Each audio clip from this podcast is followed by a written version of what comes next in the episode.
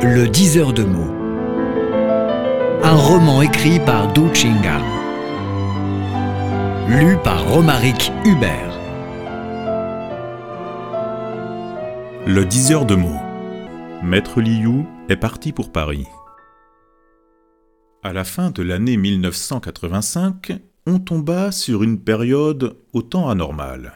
Durant une dizaine de jours, il pleuvait à verse, le vent hurlait comme un beau diable. Dans le ciel déchiré par des éclairs démesurés, grondaient des tonnerres aux éclats assourdissants. Ayant traversé trois dynasties, le vieux lettré âgé de 99 ans rendit son dernier souffle. Selon le calcul traditionnel, il atteignit le centenaire, puisque le fœtus doit rester dix mois dans le ventre de sa mère. La veille de son décès, beaucoup de villageois prétendirent avoir entendu des chuchotements confidentiels en provenance du puits légendaire. Certains fournirent des témoignages encore plus étranges. Sur le tronc de deux grands bambous, nous avons vu des liquides tout rouges qui coulaient comme du sang. Les fourmis en déplacement composaient près du temple anéanti un gros caractère en forme de jong, qui signifie milieu, atteindre, réussir. Celui qui connaissait la lecture voyante remonta à Shioshi, maître diseur le plus connu. D'après lui, les deux traits horizontaux du mot représentent le ciel et la terre. Ils font allusion à un homme de haute vertu qui traverse le ciel, avant de retourner dans la poussière. De ce mot magique, Dado proposerait une autre interprétation. Lorsqu'on enlève les deux petits traits verticaux des deux côtés du jong, et les remet horizontalement en bas sur le pilier central, on recompose un gui. Par ce signe archaïque, on entend tablette de jade dont se servent les nobles au cours de grandes cérémonies, de condoléances notamment. Ces virtualités combinatoires témoignent de la haute considération dont jouissait Maître Liu entre le ciel et la terre. On peut également déchiffrer ce mot recomposé par rapport à la Bible. À couper gui au beau milieu, on aura deux tu qui signifient terre. La Genèse dit L'homme vient de la terre et retourne à la terre. C'est la voix de Dieu. La mort du vieux lettré était vécue comme un grand événement dans le village et bien au-delà. De Pékin, le comité central avait envoyé un télégramme exaltant les hauts mérites du défunt. Le commandant général Zhang vint en personne pour rendre un dernier hommage au bienfaiteur qui avait sauvé sa vie. Il se prosterna pieusement devant le cercueil du disparu. Le chef du district et des communes se mettaient à genoux en file indienne, suivis des villageois qui répétaient le même geste de façon plus solennelle.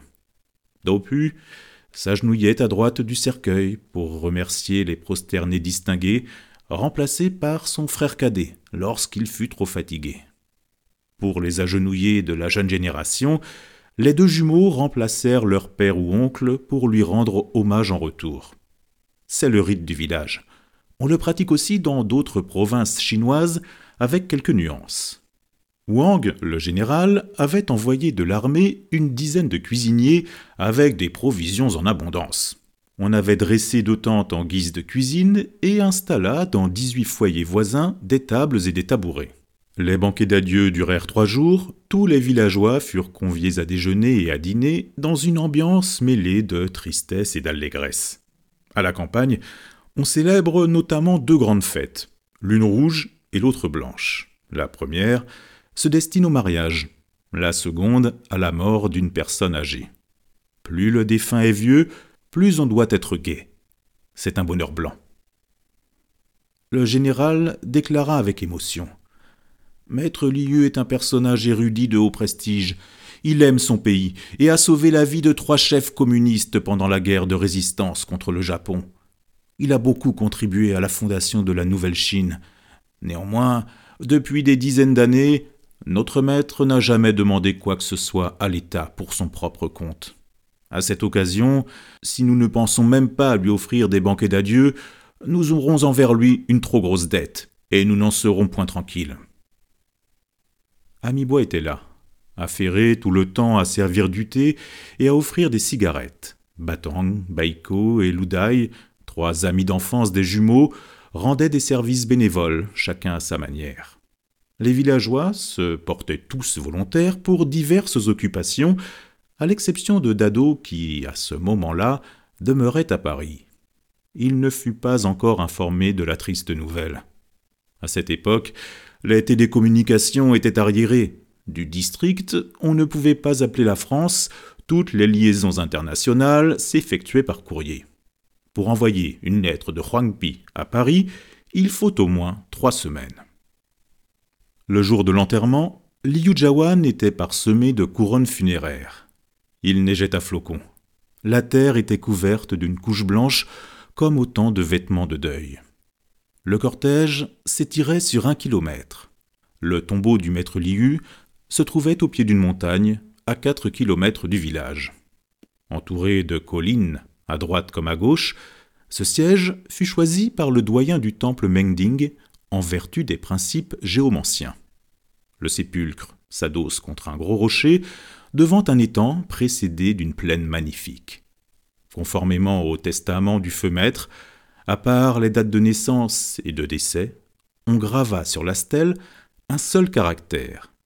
C'était un jong, peint en rouge, tracé du même style que celui inscrit sur le puits légendaire. La mise en terre était précédée d'un épisode énigmatique.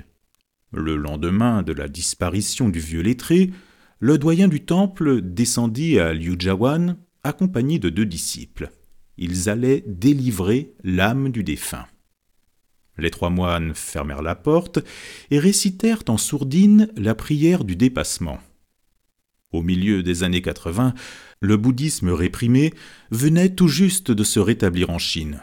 On ne pouvait pas faire trop de bruit au moment de pratiquer la dernière prière. En fait, le doyen du temple était un ami de maître Liu, alors que son maître à lui entretenait avec le vieux lettré une amitié qui traversa soixante ans. Le vieux moine décéda six mois avant. Ils étaient nés et morts dans la même année. Au terme de la messe, le doyen recommanda en douce aux deux fils du défunt. Votre père est un grand personnage. Il doit y avoir quelque chose de surnaturel. Ne soyez pas trop pressés le jour de l'enterrement.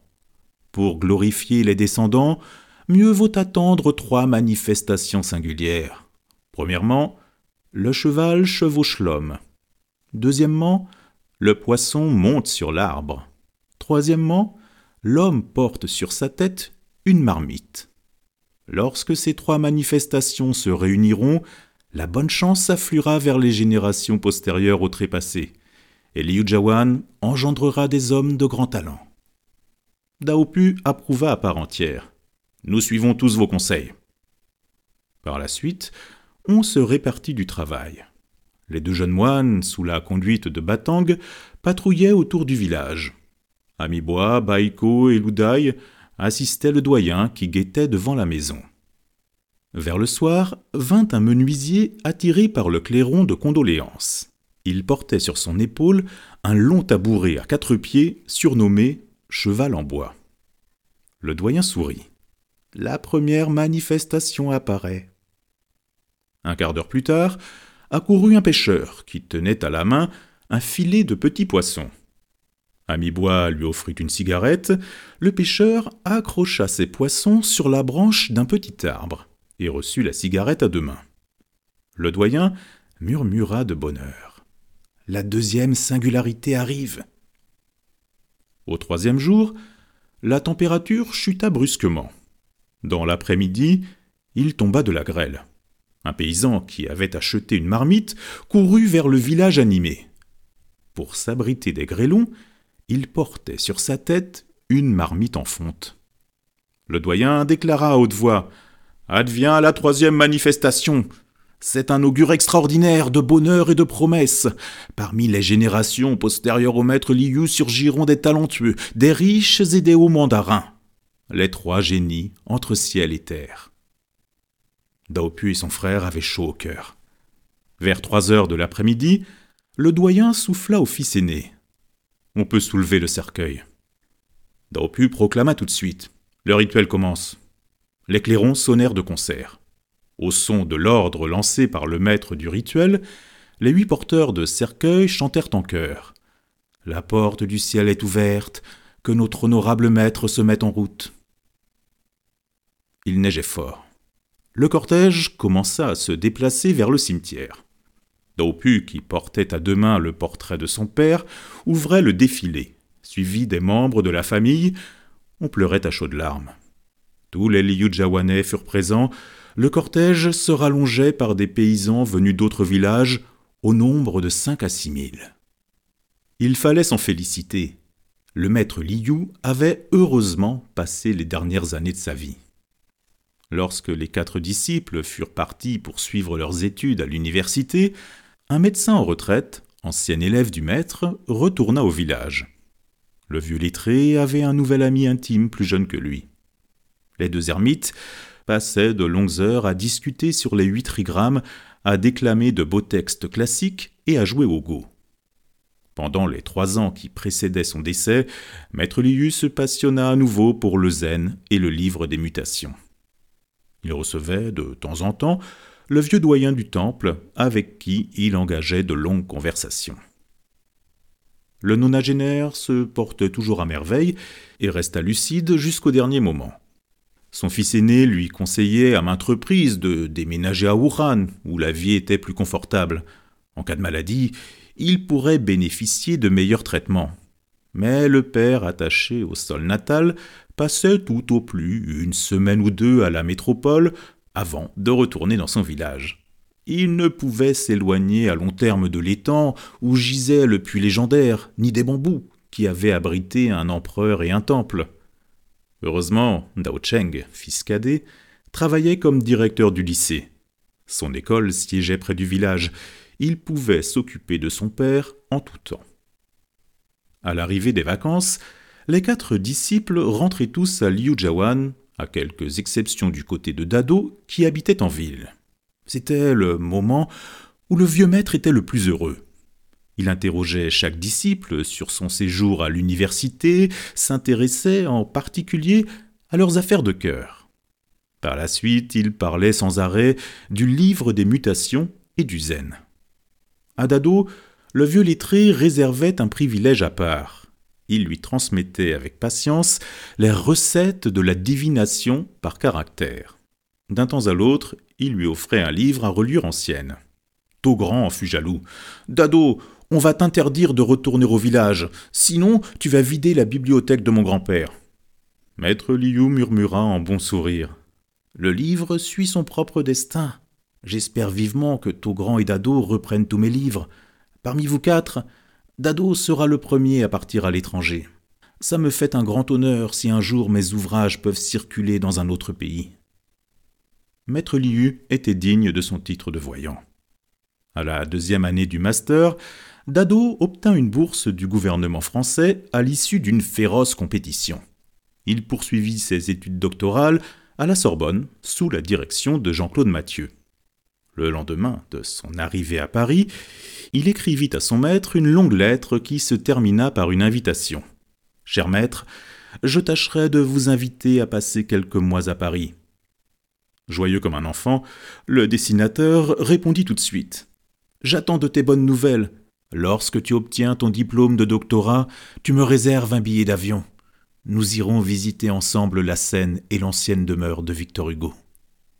En effet, dans les années 20 du XXe siècle, Li Yuantrong, président national et ami intime du lettré, avait aménagé pour Maître Liu un voyage académique en France, qui, hélas, serait annulé par la guerre civile. La vie continuait au fil des jours. Avec plus grand soin, le médecin en retraite veillait sur son professeur en déclin vers le centenaire.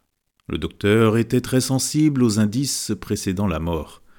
Au milieu de décembre 1985, il constata que maître Liu regardait souvent vers l'ouest et balbutiait. Dado va obtenir son doctorat, je partirai à Paris. Ces murmures se faisaient de plus en plus confus. Le balbutiant ne cessait de répéter la même phrase. Le médecin, alarmé, prévint Dao Cheng du mauvais signe. Votre père touche à sa fin. Vous devez vous préparer au pire. Si possible, dites à Dado de retourner au village. Maître Liu pense beaucoup à ce disciple favori. Dao Cheng répondit avec amertume. Rappeler Dado, c'est trop difficile. Pour lui envoyer une lettre, il faut vingt jours. L'étudiant pauvre est arrivé à Paris il y a trois mois. D'où viendrait l'argent pour réserver le billet d'avion? Tout petit peut bien lui expédier une somme, mais le virement bancaire international en ce moment est trop compliqué, sinon impossible. La lune est entre le plein et le croissant. On est obligé de se réserver un peu de regret. Dans ce cas-là, rappelez les trois autres disciples. D'accord, je vais les informer. Lorsque les trois disciples retournèrent au village, Maître Liu garda déjà le lit, ne pouvant plus parler. À chaque salutation, il répondait à peine par un coup de tête, mais l'agonisant restait lucide. On avait allumé du feu dans sa chambre. Togrand fourra une couverture derrière le dos de son grand-père pour soulever son buste. Il serra ses mains et lui demanda Pépé, nous trois qui restons en Chine, nous sommes tous revenus. Qu'est-ce que vous avez à nous dire? Le vieillard leva péniblement son bras, montra du doigt une serviette, jean, séchée sur la corde au-dessus du lit. Petit s'empressa de la retirer et l'attendit à son grand-père. Mais le vieillard ne prit pas la serviette.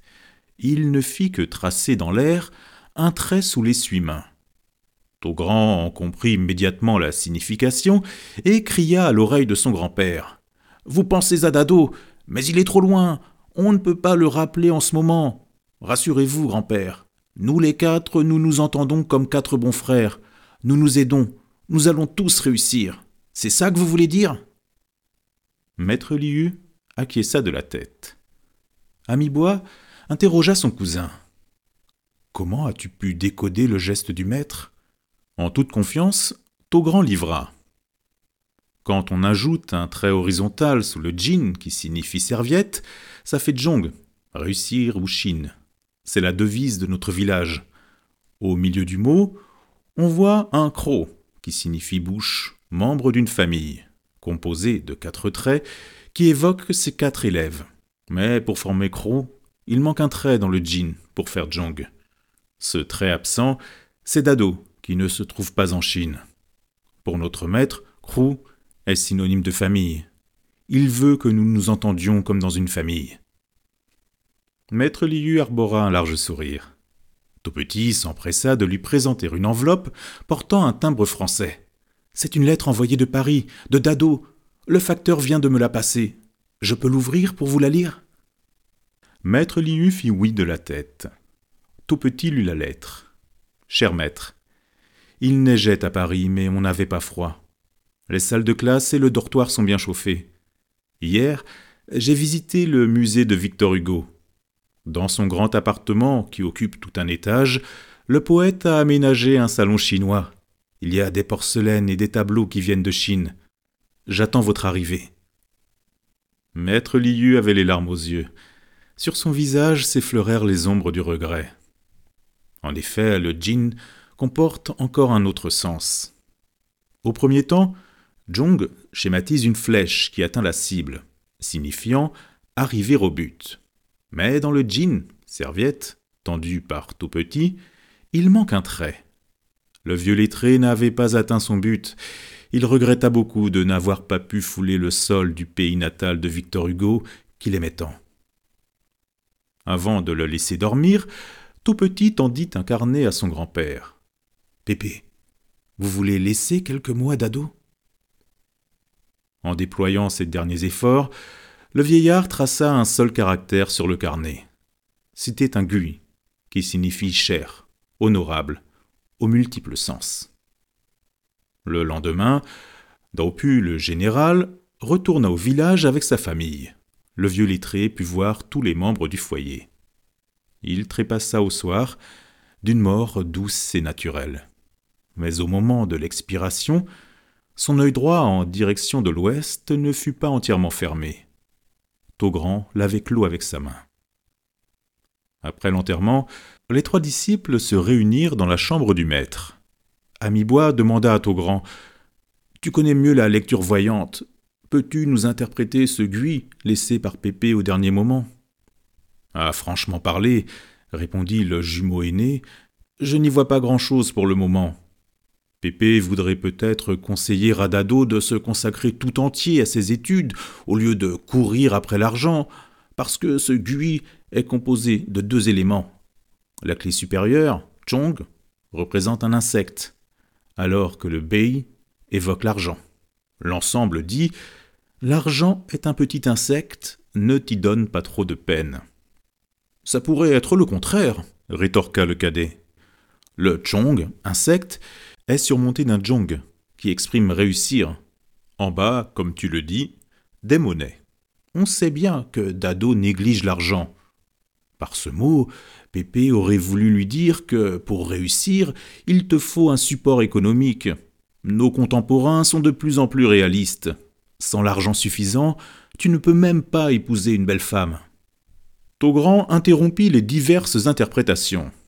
On s'arrête là. Pour un meilleur déchiffrage, il faut compter sur le temps et tenir compte des circonstances. Les jours qui viennent vont donner leur réponse. Je vais envoyer ce mot à Dado en recommandé. Trois semaines plus tard, Dado reçut la lettre de son ami. Il fut interdit pendant une demi-heure, n'ayant plus le cœur à la lecture ni à la rédaction. Dans l'après-midi, l'affligé se rendit au jardin du Luxembourg, se promenait sans but précis, regardait les statues, puis s'asseyait sous un grand arbre. En face de lui, c'est le Panthéon où gisait Victor Hugo. Sur le fronton de l'édifice s'inscrit un vers du poète. Aux grands hommes, la patrie reconnaissante. Il avait neigé. La terre était couverte d'une nappe blanche comme le linceul dédié à son maître disparu. Sur les deux brindilles tombant jusqu'au sol, Dado découvrit trois boutons à peine verts sur chacune des deux branchettes, semblables aux fei, qui signifie négation. Lorsque ce mot se plante sur un chi, qui signifie cœur, ça donne bei, au sens de douleur. C'était un paysage à la fois naturel et littéral, qui correspondait par excellence au deuil. Le promeneur attristé contemplait le caractère laissé par son maître, n'y vit rien, mais il était sûr que l'avenir allait lui proposer différentes interprétations. À la tombée du jour, Dado se dirigea vers Notre-Dame de Paris. Dans la grande salle, il offrit cinq francs, prit une bougie, se mettait à genoux devant Dieu et pria pour son maître.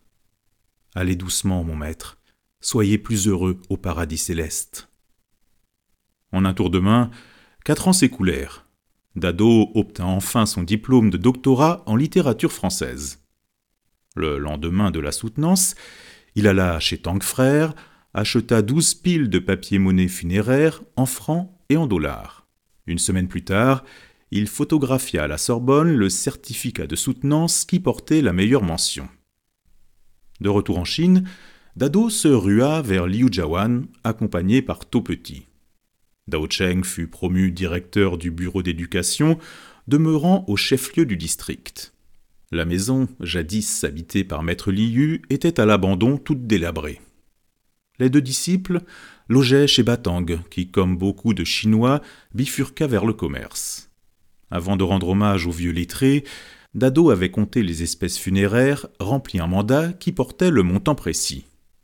À l'arrivée devant le tombeau du maître, il constata néanmoins qu'il manquait vingt pièces. Batang les avait retirées pour honorer son père. L'argent qu'on allait brûler ne correspondait pas aux chiffres notés sur le mandat.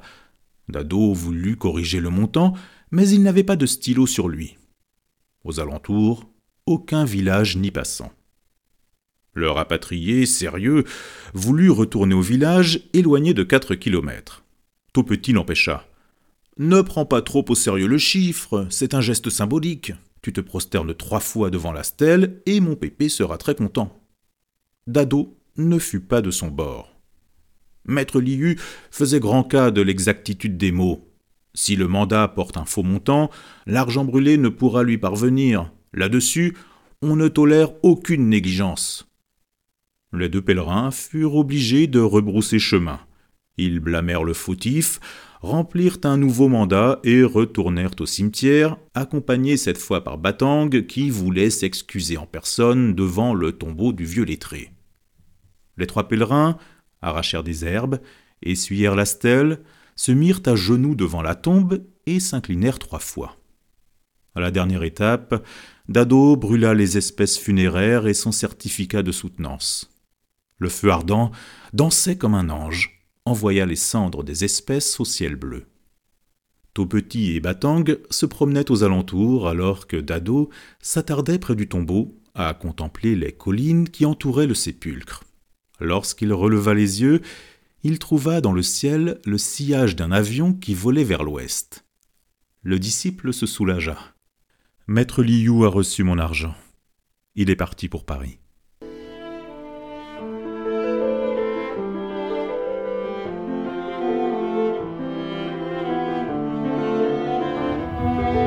Le diseur de mots. Un roman écrit par Du Chinga. Lu par Romaric Hubert.